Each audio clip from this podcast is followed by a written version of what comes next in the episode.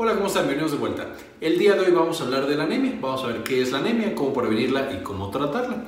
Y el día de hoy tenemos, además del patrocinio de nuestros miembros de Patreon, que siempre nos apoyan con eh, sus ingresos para poder aumentar lo que hacemos en este canal, también es patrocinado por Rappi. Rappi es por supuesto la fantástica aplicación en la que ustedes pueden pedir a domicilio, a su trabajo, a su casa, a donde sea, eh, alguna cosa que necesiten, desde eh, fármacos de la farmacia, algún medicamento que hayan olvidado, que no tengan en su casa y les surge y no quieren salir, o a lo mejor comida, incluso dinero en efectivo, si es que van a algún lugar, no aceptan tarjeta y no lo sabían, pueden pedir directamente dinero a través de la aplicación. Y en esta ocasión, si ustedes descargan la aplicación y meten el código Synapsis, van a tener mil pesos de crédito para su primera entrega. Entonces, chequenlo si les interesa, es bastante bueno. Entonces, ojalá lo puedan checar, eh, nos ayudan mucho eh, también aquí en el canal y con esto vamos a empezar en el video. Bien, pues revisamos la anemia. Por supuesto, la anemia es esta terrible enfermedad en la que las personas son muy muy pálidas y necesitan desesperadamente más sangre, que hemos visto tanto en las películas. Entonces, definamos la anemia y por supuesto para entender anemia eh, sabemos que es una patología característica de los glóbulos rojos o los eritrocitos que ya vimos en un video pasado, vimos eh, en el video de eritrocitos y transporte de gases en sangre, toda la fisiología relacionada con esta célula tan importante. Entonces les dejo por supuesto el enlace en la parte de arriba para que puedan consultar ese video con detalle y entiendan mucho más del video presente. Aunque si por supuesto ya lo conocen o ya vieron ese video, pues les será muy fácil entender todo lo que platiquemos en este video particular. Entonces la anemia es por definición la disminución en la cantidad de eritrocitos, que es de nuevo el componente rojo de la sangre, los, son que transportan oxígeno, o aunque no disminuya su cantidad, eh, que disminuya por alguna razón la capacidad de transportar oxígeno. Y esto puede deberse principalmente a tres razones principales. Uno, que exista una menor producción de eritrocitos, por la médula ósea. Dos, que existe una mayor destrucción de los mismos, es decir, si se están formando, pero por alguna razón están siendo destruidos muy rápido antes de que puedan tener su ciclo de vida completo, que recordaremos es de 120 días, o los estamos perdiendo, por ejemplo, por un sangrado importante, que es también una causa frecuente. Ahora, la anemia, aunque a veces pensemos que es algo raro, no es nada raro. Por supuesto, depende de la región del mundo, va a ser más o menos común, pero más o menos entre el 11 y el 45% de los niños menores a 5 años pueden padecer anemia. Por supuesto, en regiones de menor desarrollo, pues es mucho más frecuente porque estos niños pequeños a veces no pueden conseguir los nutrimentos que ellos necesitan. Las mujeres entre 16 y 29% pueden tener anemia. Las mujeres tienen una razón muy evidente por la cual pueden padecer anemia con una mayor frecuencia y es por supuesto que tienen los periodos menstruales en los cuales tienen sangrados. Si por supuesto una persona tiene periodos menstruales que no son saludables, es decir, que son demasiado frecuentes o es demasiada la pérdida de sangre, pues por supuesto esto puede llevar a que frecuentemente desarrollen anemia y las mujeres embarazadas en particular tienen un riesgo más alto todavía, del 22 al 38% de esta población tiene anemia. Por supuesto, esto también ya lo vimos en la clase Fisiología del Embarazo, que también les dejaré en la parte de arriba, y es justamente por este desbalance hormonal, que es característico del embarazo, que las lleva a tener una anemia, que puede ser normal en cierto contexto de la mujer embarazada. Ahora, la anemia mientras más rápido aparezca, más fatal puede ser, es decir, no es lo mismo perder millones de eritrocitos en un solo día o en una hora por un sangrado muy importante, a perderlo en seis meses o en un año, porque por supuesto si le damos un año, eso le permite al cuerpo adaptarse a esta pérdida en la función de estos importantes transportadores de oxígeno. Entonces, mientras más rápido sea, más severo es, por eso de pronto podemos encontrar personas que tienen años con anemia y pueden tener hemoglobina y, eritrocitos súper bajos y no tienen tantos síntomas, han compensado bastante bien, de nuevo porque se desarrolló en mucho tiempo. Lo segundo importante a recordar es que la anemia solita puede ser fatal, sin embargo cuando está asociada a otras enfermedades puede ser mucho más complicada y puede hacer que esa otra enfermedad también sea más complicada típico de cualquier enfermedad pulmonar o eh, cardiovascular, por ejemplo infartos. En esos casos la anemia puede ser fatal y hacer que una patología ya complicada eh, sea más complicada todavía. Principalmente en el ambiente hospitalario tenemos mucho este problema, en el cual un paciente que lleva muchos días hospitalizado, que le pasamos soluciones, por supuesto eso, eso diluye los eritrocitos, lo van perdiendo y nos lleva a que la enfermedad que tuvieran ahora es más grave. Y lo peor es que la anemia es frecuentemente tratable. La mayoría de los casos de anemia en el mundo ya existen tratamientos específicos para poder resolverla. De manera que lo que tenemos que hacer es detectarla, prevenirla y tratarla. No es de este tipo de enfermedades que no hay nada que podamos hacer. La mayoría de los casos de anemia se puede tratar y se puede resolver con intervenciones relativamente sencillas y relativamente baratas, de nuevo en la mayoría de los casos, aunque hay algunos que no es así. Aquí tenemos una, eh, de nuevo, la epidemiología de la anemia, cuáles son las regiones en las que tenemos más y menos anemia. Esto, por supuesto, es para niños menores de 5 años. Eh, podemos ver que, por ejemplo, eh, grandes regiones de África que tienen un gran nivel de subdesarrollo, pues tienen un porcentaje bastante alto de niños en esta edad que tienen anemia. Otras regiones de África y de Asia también tienen un porcentaje importante, incluido algunos países latinoamericanos. Después niveles así más medianitos, digámoslo así, ahí ya incluimos a México, a la mayoría de Latinoamérica, a la mayoría de este, Rusia y algunos países de Europa del Este. Y finalmente las naciones más desarrolladas eh, y que tienen más dinero, pues tienen niveles mucho menores de anemia, teniendo ahí a, eh, Estados Unidos y Canadá, a Europa, a China, que, ha hecho un muy buen trabajo combatiendo la desnutrición infantil, y Australia. Y aunque aquí podemos, bueno, Australia y otras partes de Oceanía como, Nueva Zelanda. Y aunque aquí podemos ver la anemia y el porcentaje en niños menores de 5 años, un eh, panorama muy similar tenemos cuando lo viéramos en mujeres embarazadas o en mujeres en términos generales, porque a fin de cuentas están expuestos a sistemas de salud similares con eh, problemas similares. Entonces, bueno, esta es una visión global de cómo estaba la anemia para el año 2015.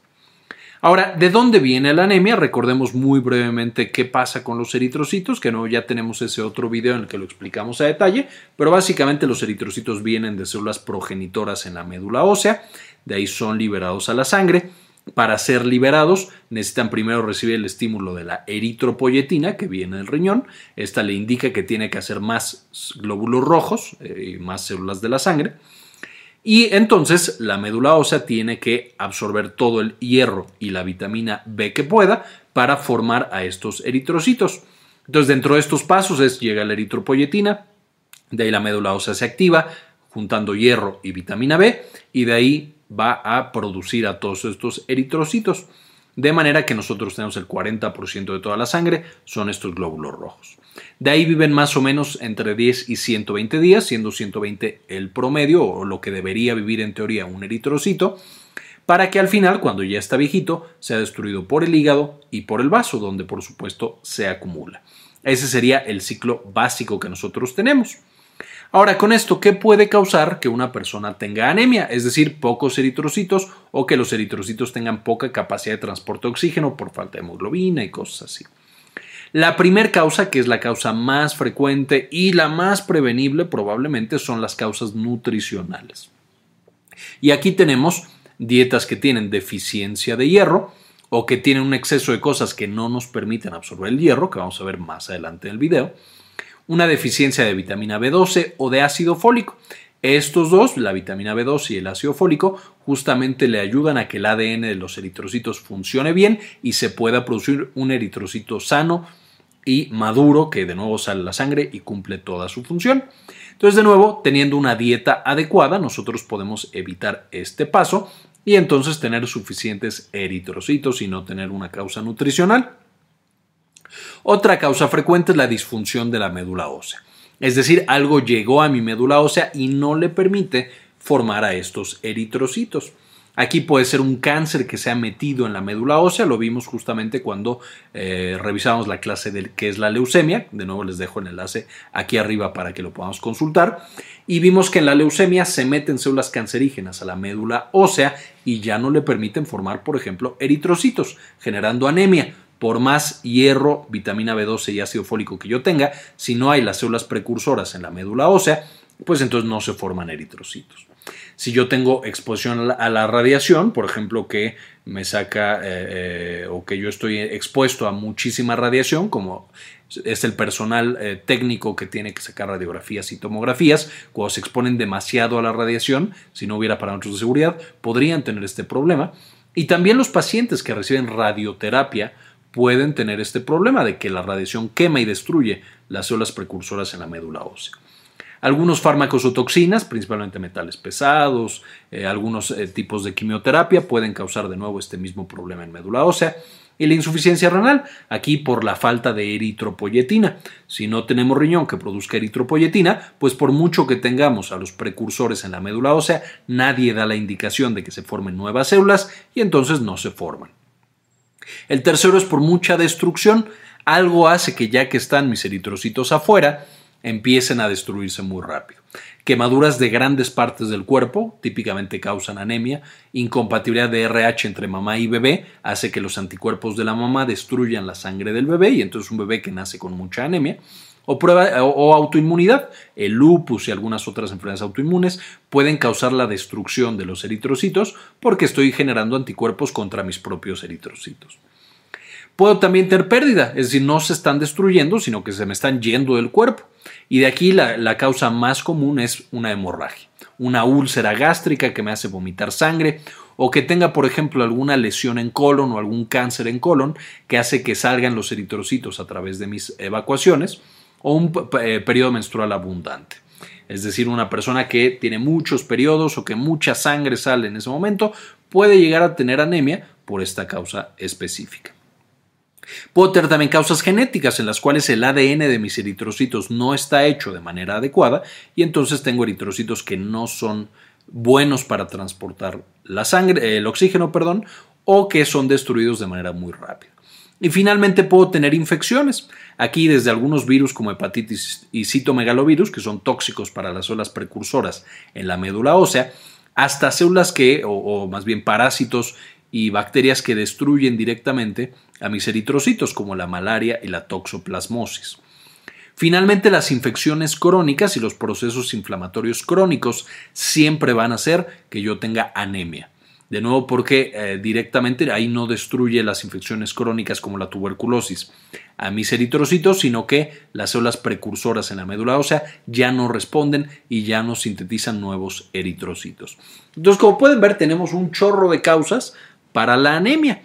Cada una va a tener su propia eh, fisiopatogenia y va a tener su propio tratamiento y prevención. Eh, y después tendremos que hacer videos especificando cada una de estas anemias o a lo mejor metiéndonos un, poquito más en cada una de estas. Pero por supuesto, el principal foco de este video va a ser las causas nutricionales que quedamos que son la principal causa en el mundo de anemia. Ahora, con esto, ¿cuáles son los factores de riesgo? Por supuesto, la edad es un factor de riesgo. Ya vimos que los niños muy pequeños pues tienen un riesgo elevado porque no tienen ellos la facultad de conseguir estos, estos alimentos ricos en hierro y ácido fólico y vitamina B12. Las mujeres que empiezan con su periodo también tienen un riesgo importante porque en ese momento empiezan con estos sangrados. Y los adultos mayores también tienen riesgo porque empiezan a, aumentar la frecuencia de las enfermedades que causan sangrado crónico desde las úlceras que mencionábamos hasta algunos tipos de cáncer en el tracto eh, gastrointestinal. El sexo femenino, por estas razones obvias, también tiene un mayor riesgo. El embarazo, como el periodo, aumenta el riesgo de la pérdida sanguínea y el hecho de tener menos eritrocitos. Una dieta inadecuada, por supuesto, ya vimos que puede, es un factor de riesgo importante y esto hace que los estratos socioeconómicos bajos, principalmente cuando no tienen asegurado el conseguir comida rica en hierro, puede llevar a que tengan anemia. Cualquier persona que tenga una enfermedad crónica tiene un riesgo elevado de presentar anemia y entonces tenemos que monitorizarlo y esperar que tenga anemia y prevenir antes de que vaya a desarrollarla. Cualquier paciente hospitalizado, tanto por la administración de fluidos como porque la dieta cambia, usualmente la dieta en un hospital no es rica en hierro, y además por el proceso inflamatorio que tiene, esto lo lleva a eh, tener anemia, cualquier paciente con sangrado crónico y los pacientes con enfermedades cardíacas, pulmonares y renales crónicas no solamente tienen riesgo de anemia, sino que si aparece la anemia va a ser mucho más severa y mucho más peligrosa en estos pacientes, por lo que tengo que detectarla antes y tratarla de manera más agresiva. Ahora, una vez que sé a qué pacientes les puede dar la anemia, qué es lo que sienten los pacientes y qué es lo que yo puedo detectar en ellos. Y aquí es donde empezamos con complicaciones, debido a que si yo no tengo estudios de laboratorio, es difícil detectar a un paciente con anemia. Hay pacientes que, a menos que sea muy severa, no van a presentar manifestaciones claras de que tienen anemia. Lo primero que yo puedo encontrar es palidez, es decir, es un paciente que está muy pálido. Esto principalmente se ve, la piel puede ser un indicador, aunque muchas veces, especialmente en personas que son de piel clara, pueden tener eh, eh, el riesgo de que confundamos su piel clara con la anemia. Entonces, usualmente donde lo buscamos es en las mucosas. Las mucosas se tienen que llenar de sangre y volverse rojitas. Si un paciente tiene anemia, podemos empezar a encontrarla más clarita, más pálida. Entonces yo voy a buscar la palidez, pero la palidez se va a buscar principalmente en las mucosas, no en la piel. Otro dato que yo podría encontrar es la ictericia, es decir, no encuentro piel y mucosas pálidas, sino que las encuentro amarillas. Por supuesto, esto ya nos está hablando de otro tipo de anemia y de una anemia severa por destrucción de los eritrocitos. Y no me voy a meter más en detalles, de nuevo en ese video de eh, glóbulos rojos o eritrocitos, lo vemos más a detalle, pero entonces yo podría encontrar un paciente que está un poco amarillo y que tuviera anemia. En segundo lugar, vamos a tener falta de aire y esta falta de aire es generada justamente porque el cuerpo es incapaz de transportar el oxígeno que el pulmón está dando. Entonces aquí el problema no es el pulmón, el pulmón está haciendo su trabajo de llenarse de oxígeno, pero la sangre no está haciendo su trabajo porque no está el eritrocito de transportar ese oxígeno a los tejidos que lo requieren. En tercer lugar, voy a encontrar las palpitaciones. Eh, el paciente tiene taquicardia justamente tratando de aumentar la cantidad de sangre que llega al pulmón para transportar oxígeno y entonces que los pocos eritrocitos que todavía están funcionando pues tengan un trabajo más eh, adecuado. Entonces los hago trabajar más porque hay menos de ellos. Y esto va a llevar a que el paciente tenga fatiga, tenga debilidad y tenga mareo. Entonces puede sentirse muy cansado con poco actividad física y, le da taquicardia, se marea especialmente cuando cambia de posición. Y cuando yo lo exploro, cuando yo le escucho el corazón, puedo escuchar como que sopla. Esto es porque de nuevo es mucha más agua, ya no son tantas células y entonces suena este soplido cuando pasa la sangre de una cavidad a otra dentro del corazón incluso en algunos vasos sanguíneos. Hay personas que tienen anemias tan severas que yo escucho su cuello y puedo escuchar cómo sopla la sangre cuando pasa a través de las carótidas. Entonces, todo esto son manifestaciones que nos puede dar la anemia. Sin embargo, por supuesto, pues puede darnos otras enfermedades, la debilidad, la fatiga, los mareos. Hay muchas enfermedades que pueden llevarnos a tener esas complicaciones y por lo tanto puede hacernos sospechar otra cosa y que no diagnostiquemos de manera temprana esta anemia. Ahora, ¿cómo vamos a hacer el diagnóstico? De nuevo, tenemos que hacer una historia clínica, saber qué, eh, factores de riesgo tiene este paciente, saber si tiene algunos de los síntomas que mencionamos antes y entonces le vamos a hacer una prueba. La prueba, por supuesto, es de sangre y en la sangre nos va a interesar sus glóbulos rojos. Y lo primero que vamos a buscar nosotros es el nivel de hemoglobina. Este nivel, nivel de hemoglobina nos va a traducir de manera indirecta cuántos eritrocitos tiene esta persona. Y entonces, dependiendo de la edad y el tipo de paciente que sea, pues vamos a tener valores diferentes de, hemoglobina. Aquí lo expreso en gramos sobre litro, que es como lo expresa la OMS, aunque seguramente lo encontrarán también como gramos sobre decilitro, que para eso solo hay que recorrer uno, un puntito eh, eh, entre los, después de los dos primeros números. Entonces, por ejemplo, en los niños de 6 a 59 meses, eh, un paciente debería tener 11 de hemoglobina, 11 gramos sobre decilitro. Si tiene anemia, puede tener em, em, leve, moderada o severa, y entonces, por supuesto, una severa es menos de 7. Si fuera moderada, es de 7 a 9.9 y leve de 10 a 10.9. Los niños de 5 a 11 años, eh, para que no te hagan anemia, es de 11.5. Los niños de 12 a 14 años deben tener 12 o más de hemoglobina. Las mujeres no embarazadas, 12 o más. las mujeres embarazadas 11 o más y los hombres 13 o más. De nuevo, este es un parámetro, podemos tener de pronto un poco más bajo este nivel y podría llegar a ser normal en ciertas condiciones. Por supuesto, esto lo decide el médico con base en los síntomas y con base en la historia de ese paciente. Pero más o menos esta es una guía que nos puede llevar a diagnosticar la anemia que tiene esta persona. Además de esto, tenemos algunos otros parámetros, como el hematocrito, que es el porcentaje de eh, células rojas que yo tengo en la sangre, que debería ser, debería ser aproximadamente 40%. Es decir, de toda la sangre que yo tengo, el 40% deberían ser glóbulos rojos. Si fuera mucho menos de 40%, entonces eso me puede decir que el paciente tiene algún nivel de anemia. Ahora, el segundo paso es, ya que yo establecí cuántos glóbulos rojos hay y qué tanta hemoglobina tengo, tengo que establecer la forma que tienen mis eritrocitos. Esta forma me va a sugerir ciertos tipos de anemia. Y entonces un eritrocito normal se dice que es normocrómico, es decir, tiene un rojo normal, y normocítico, es decir, tiene un tamaño normal. Entonces es de un buen tamaño y tiene eh, una suficiente coloración. Recordemos solo que la coloración del eritrocito está dado por su nivel de hemoglobina.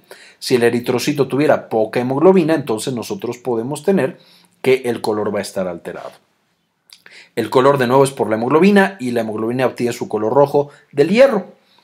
Finalmente el tamaño está establecido por el ADN. El ADN que tiene el eritrocito establece que sea grande, eh, de tamaño normal o pequeño usualmente eh, eh, grande. Y entonces, viéndolo por color, un eritrocito puede ser normocrómico, es decir, tiene una cantidad de hemoglobina y de hierro adecuada, pero también puede ser hipocrómico o hipercrómico. Por supuesto, un paciente anémico usualmente tiene hipocromía, es decir, sus eritrocitos están más pálidos porque no tienen hemoglobina, porque no tienen hierro. Y aquí ya podemos empezar a sospechar si un paciente tuviera anemia, porque tiene, por ejemplo, 8 de hemoglobina y yo encuentro que sus eritrocitos son hipocrómicos, pues le está faltando color, le está faltando hierro a todos estos eritrocitos. Por otro lado, el eritrocito que tiene tamaño normal es normocítico. Si yo tengo un eritrocito más pequeño es microcítico y si lo tengo más grande es macrocítico. Usualmente cuando me falta vitamina B12, yo tengo eritrocitos macrocíticos, es decir, muy grandes porque el ADN no supo construir un eritrocito suficientemente bueno, entonces se hace más grande, se hincha. Entonces, así es como nosotros podemos empezar a determinar qué tipo de anemia tiene el paciente. Si tiene una anemia hipocrómica microcítica, hipocrómica eh, macrocítica, por ejemplo, serán cosas completamente diferentes y van a ser deficiencias diferentes o enfermedades diferentes. Por otro lado, ya que tengo esto, ya que tengo la forma de los eritrocitos y ya que tengo cuánta hemoglobina tengo, pues ya sé cómo se está formando. Finalmente yo tendría que ver qué tanto se está eliminando mi hemoglobina y recordamos que la hemoglobina eh, y los eritrocitos una vez que mueren y son destruidos, van a liberar bilirrubina. Entonces, otra cosa que yo puedo medir es la bilirrubina que tiene ese paciente. La bilirrubina que se produce en respuesta a la eliminación de los eritrocitos va a ser, por supuesto, una eh, bilirrubina indirecta. Finalmente, yo evalúo la forma. ¿Qué forma es la que tienen mis eritrocitos? Si son una esfera, por ejemplo, no deben ser una esfera. Si son un disco, con un hoyito en medio, esa es la forma normal de los eritrocitos. Si tiene una forma de os, todas estas me van a estar diciendo qué tipo de anemia tiene este paciente. ¿Qué otras pruebas eh, puedo yo hacer para eh, demostrar qué tipo de anemia tiene esta persona? Uno, yo puedo medir los reticulocitos. Los reticulocitos son esas células progenitoras que estaban en la médula ósea cuando yo tengo una anemia severa, pues mi médula ósea trata de compensar y entonces empieza a lanzar estos reticulocitos a la sangre. Si yo tengo más de 1% de reticulocitos, eso me indica que la médula ósea está esforzándose al máximo para reponer la sangre que yo estoy perdiendo. Y eso me hablaría, por ejemplo, de que la médula ósea está sana, pero yo estoy teniendo un problema en la destrucción de los eritrocitos o en pérdida de eritrocitos. Tengo que ver el nivel de hierro en sangre y en mis células. Tengo que ver, como estábamos mencionando, la, bilirrubina, principalmente la indirecta, que me marca qué tanto se está destruyendo mis eritrocitos. la tasa de destrucción de eritrocitos a través de la prueba de Coombs, que me dice que hay anticuerpos que están destruyendo mis eritrocitos. Tengo que diagnosticar si hay alguna infección, a lo mejor alguna infección crónica que yo no me había dado cuenta. Y en algunos casos, cuando sospecho que mi médula ósea es la génesis de la enfermedad, entonces tomo una biopsia de médula ósea, es decir, meto una jeringa y saco un poco de médula ósea para encontrar si las células progenitoras están en un buen estado. O si, por ejemplo, el paciente tuviera eh, una infiltración por células de cáncer en la médula ósea que está generando mi anemia. Entonces, todas estas pruebas nos pueden ayudar en algunos pacientes, no son necesarias en todos, pero sí pueden ser bastante buenas cuando no estamos seguros cuál es el origen de la anemia que tiene este paciente. Ahora, ¿cuál es el tratamiento? Por supuesto, va a ser resolver la causa de la anemia. Si yo tuviera una enfermedad autoinmune que destruye mis eritrocitos, pues tengo que darle tratamiento a esa enfermedad autoinmune. Si yo tengo una hemorragia y entonces he estado perdiendo sangre, pues yo necesito eh, reponer esa sangre si fuera necesario y darle al cuerpo todo lo necesario para que produzca nuevos eritrocitos. Pero en casi todas las anemias, o, frecuentemente en las anemias, algo que podemos hacer es suplementar con sulfato ferroso, es decir, hierro. Darle hierro a esa persona y en algunos casos vitamina B12 o ácido fólico para asegurarnos de que cuando produzca nuevos eritrocitos tenga todo lo necesario. Este hierro, para que se pueda absorber en el tracto gastrointestinal, se tiene que dar una hora antes o tres horas después de las comidas. Esto debido a que el hierro solamente se absorbe en un medio ácido en el estómago. Si el estómago no está ácido, por ejemplo porque acabo de comer o porque tomé antiácidos, ese hierro, la pastilla o lo que yo esté comiendo con hierro, no se va a absorber nada y entonces no está sirviendo para nada. ¿Y entonces cómo se da este hierro? En niños de 6 meses a 24 meses, yo doy 12.5 miligramos más ácido fólico 50 microgramos. Es especialmente importante la suplementación de hierro en estas edades, justo porque aquí no solamente va a ayudar a que, a que la sangre eh, y los eritrocitos se formen, sino incluso para el desarrollo cerebral. En los niños de los 2 a los 5 años, de 20 a 30 miligramos de, de hierro, de sulfato ferroso. En niños de 6 a 11 años, de 30 a 60 miligramos en adolescentes y adultos 60 miligramos y en mujeres embarazadas 60 miligramos más ácido fólico 400 microgramos. Entonces, todo esto es de nuevo una primera indicación para cómo podríamos suplementar el sulfato ferroso. Sin embargo, el médico tendrá que decir con el paciente, viendo qué tan severa sea la anemia, eh, en qué frecuencia da el medicamento, cuántos días, Usualmente son meses lo que se tiene que dar el hierro para que se absorba completamente y para que se repongan todos los almacenes de hierro que tendrían que estar llenos. En caso de que el paciente eh, ya no tenga este, esta suplementación, pues tenga ahí una sobra, un almacén lleno que puede utilizar. Entonces, esta sería de nuevo un primer eh, guía de cómo suplementar el sulfato ferroso y de nuevo el, estómago y el tracto gastrointestinal tiene que estar ácido, entonces tiene que ser una hora antes o tres horas después de las comidas. En algunos casos, cuando la anemia es muy severa, especialmente cuando se asocia a una hemorragia, puede considerarse una transfusión de sangre. Por supuesto, para eso tenemos que tipificar la sangre, es decir, qué tipo de sangre tiene el paciente, si tiene antígeno A o antígeno B, y por supuesto también si tiene si es RH positivo o RH negativo y darle el tipo de sangre que requiera. Aunque es muy importante mencionar que la transfusión debería ser casi siempre el último recurso, porque es peligroso dar una transfusión, no solamente por las infecciones que puede tener, que afortunadamente la mayoría de los centros de transfusión en nuestro país y en Latinoamérica ya tienen las medidas de seguridad para evitar la transmisión de ciertas infecciones, sino que solamente el hecho de pasarle el, concentrado de eritrocitos puede llevar a otras complicaciones, a fiebre, puede llevar a destrucción de más eritrocitos del paciente, puede llevar a otras cosas. Entonces, la transfusión debería ser un recurso de última medida.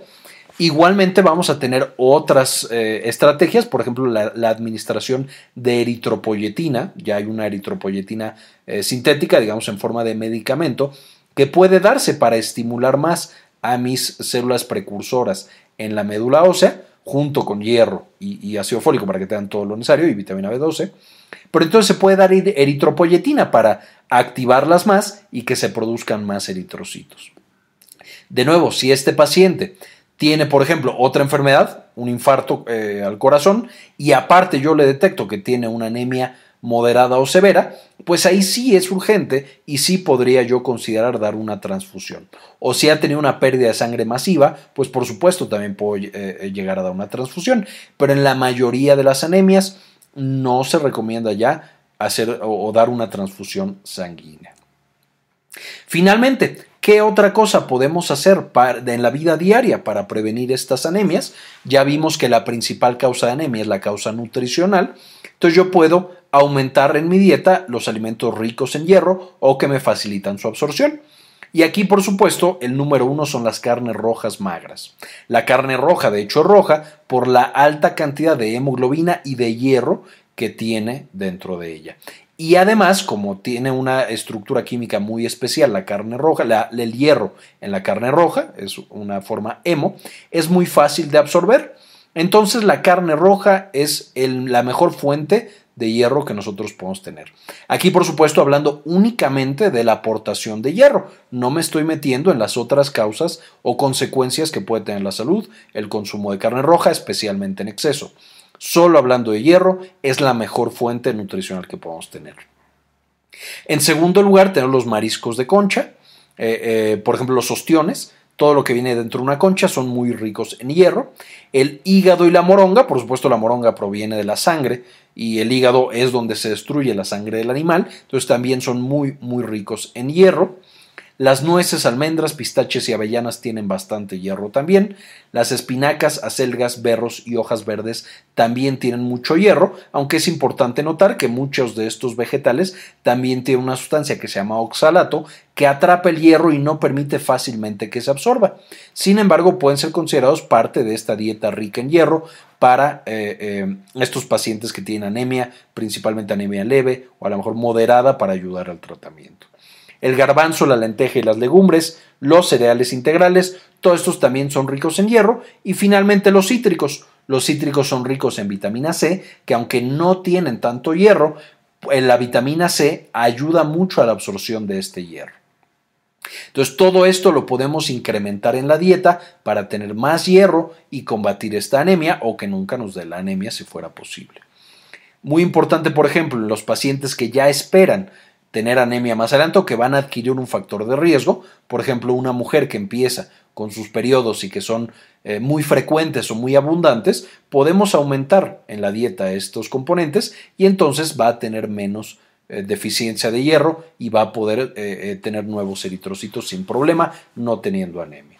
O una mujer que se va a embarazar, de nuevo, tiene el riesgo de tener anemia, entonces podemos darle esto en mayor concentración para evitar esa anemia. Por otro lado, tenemos que evitar algunos alimentos que impiden la absorción de hierro, que en ocasiones son muy naturales en nuestra alimentación y no sabemos que nos están impidiendo la absorción de hierro y aumentando el riesgo de que padezcamos anemia. Y aquí tenemos, por supuesto, el café y el té. Eh, eh, por ciertos ácidos y, y, ciertas sustancias que contienen, eso impide la absorción de hierro, igual que el huevo, principalmente la yema del huevo dificulta la absorción de hierro todos los productos derivados de la leche, leche, yogur, queso, por la elevada concentración de calcio y también un poco de oxalato, que ambos previenen que se absorba el hierro en el tracto gastrointestinal. Los suplementos de fibra también dificultan que se absorba el hierro. El zinc, el magnesio y el calcio, ya habíamos hablado del calcio, pero bueno, todos pueden prevenir que se absorba el hierro o dificultarlo. Y cualquier tipo de antiácido o de intervención que disminuya la acidez estomacal desde el famoso omeprazol hasta cualquier antiácido que yo tome. Eh, todos estos dificultan la absorción de hierro porque una vez más necesitamos que el estómago y el tracto gastrointestinal estén ácidos para que puedan absorber el hierro necesario. Entonces, esto es la manera en la que podemos cambiar nuestra dieta, especialmente cuando sospechamos que nuestro paciente tiene anemia o que desarrolló un factor de riesgo que lo puede llevar a tener anemia. Entonces, esta es una visión general de lo que es la anemia. Por supuesto, dejen como siempre las preguntas en la zona de los comentarios y las contestaré como vaya eh, pudiendo. Quiero agradecer principalmente a nuestros miembros de Patreon que nos ayudan con una aportación mensual que nos ha ayudado a tener estos nuevos proyectos, a mantener el contenido lo más frecuente posible y de la mejor calidad posible. Y en esta ocasión agradezco principalmente a Fernando Eblúa, a José Celarayan, a Andrés Castañeda y a Aldo Novelo. Todos ellos han sido un gran, gran apoyo para esta página. Andrés Castañeda, eh, seguramente lo conocerán del canal de Doctor Comadre, entonces también allá pueden ver su contenido médico y de prevención. Eh, dense una vuelta y también salúdenlo de parte de Sinapsis EMP para agradecer justamente todo el apoyo que nos ha brindado en este canal. Les dejo las referencias como siempre, aquí pueden checar mucho más esta información eh, y profundizar aún más. Bien, esto fue todo por el video de hoy, espero como siempre les haya gustado, espero poder resolver sus dudas más adelante, no olviden suscribirse, darle clic a la campana para que les avisen cuando subimos un video nuevo. Y como siempre, ayúdenos a cambiar el mundo, compartan la información.